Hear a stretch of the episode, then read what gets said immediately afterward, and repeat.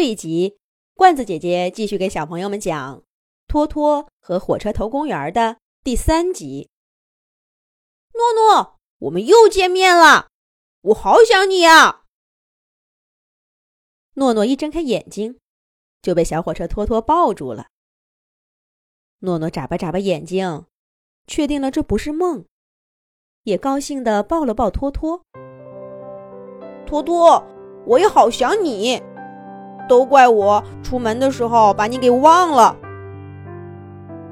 不说这些，诺诺，我这次出门可是长见识了。现在的火车可真高级啊，跟我完全不一样，而且他们开的真快。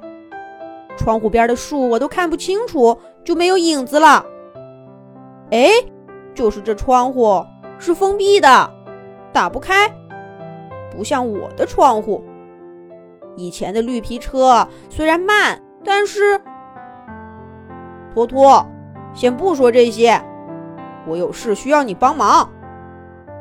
哦，什么事？来，咱们边走边说。诺诺小朋友拉着小火车托托就跑出了家门。妈妈在身后喊道：“诺诺，你去哪儿呀？”你都不想妈妈呀？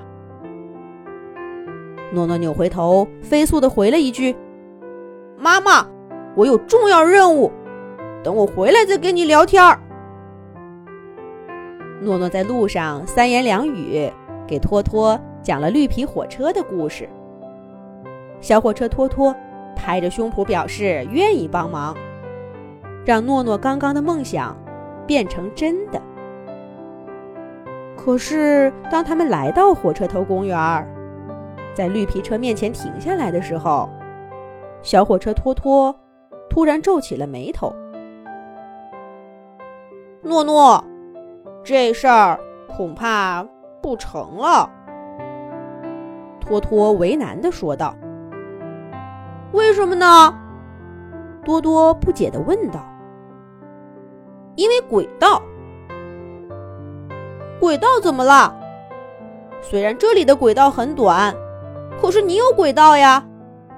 你的轨道不是可以无限制的开下去吗？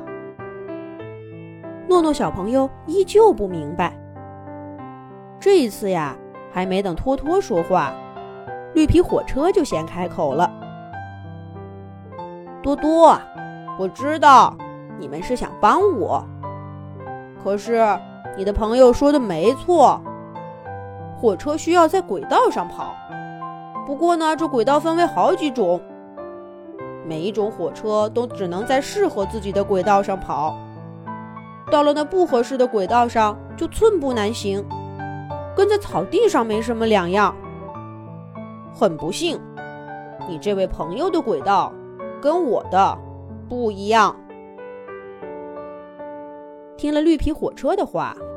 诺诺小朋友懊恼极了：“你们火车真麻烦，难道就没有别的办法吗？”办法嘛，倒是有一个。走，诺诺，咱们先去玩具商店看看。小火车托托拉着诺诺跑去了玩具店。他们直奔火车区，货架上面的火车可真多呀。都热情地跟托托打招呼，可是托托却只匆匆忙忙摆摆手，就在货架上到处翻找，还专挑那不起眼的角落。太好了，找到了！找了半天，托托终于拍手跳起来。诺诺一看，他拿着的是两排陈旧的车轮。托托说道。咱们就用这个，把绿皮火车的轮子给换下来，这样它就能在我的轨道上跑了。不过，咱们还得多请几个帮手来。不过这种事儿一般要在换轮车厢进行。没事，咱们再请几个帮手一样可以。来，诺诺，你拿着。托托说着，把车轮递给诺诺。又奔向了汽车区，请来了一对吊车兄弟，还专门给他们俩配了两个超大吊钩。然后，托托又带着诺诺火速回到火车头公园。只见他拿着工具，在绿皮火车轮子上敲打了一番，又对吊车兄弟耳语了一阵子。紧接着，托托拿出自己的轨道，摆在绿皮火车面前，又把新轮子放在轨道上。而吊车兄弟一前一后，用吊钩吊住了绿皮火车的车顶。起！只见绿皮火车被缓缓地吊起来，跟车轮分了家。快点啊，我们撑不了多久！吊车兄弟催促道。托托赶忙招呼诺诺帮忙，把绿皮火车的旧车轮推走，换上了新车轮。然后吊车兄弟又把绿皮火车轻轻地放下。这下子，绿皮火车可以开上托托的轨道了。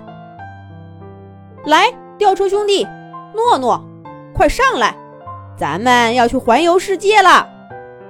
绿皮火车朋友，打起精神了！只见小火车托托用吊钩勾住绿皮车，载着诺诺和吊车兄弟。在轨道上奔驰起来，他们果然周游了世界的各个角落，实现了绿皮火车追求自由的梦想。不信你听，说不定啊，就在你的城市里，都能听到嘟嘟嘟嘟的声音。那是小火车托托他们在快乐的唱歌呢。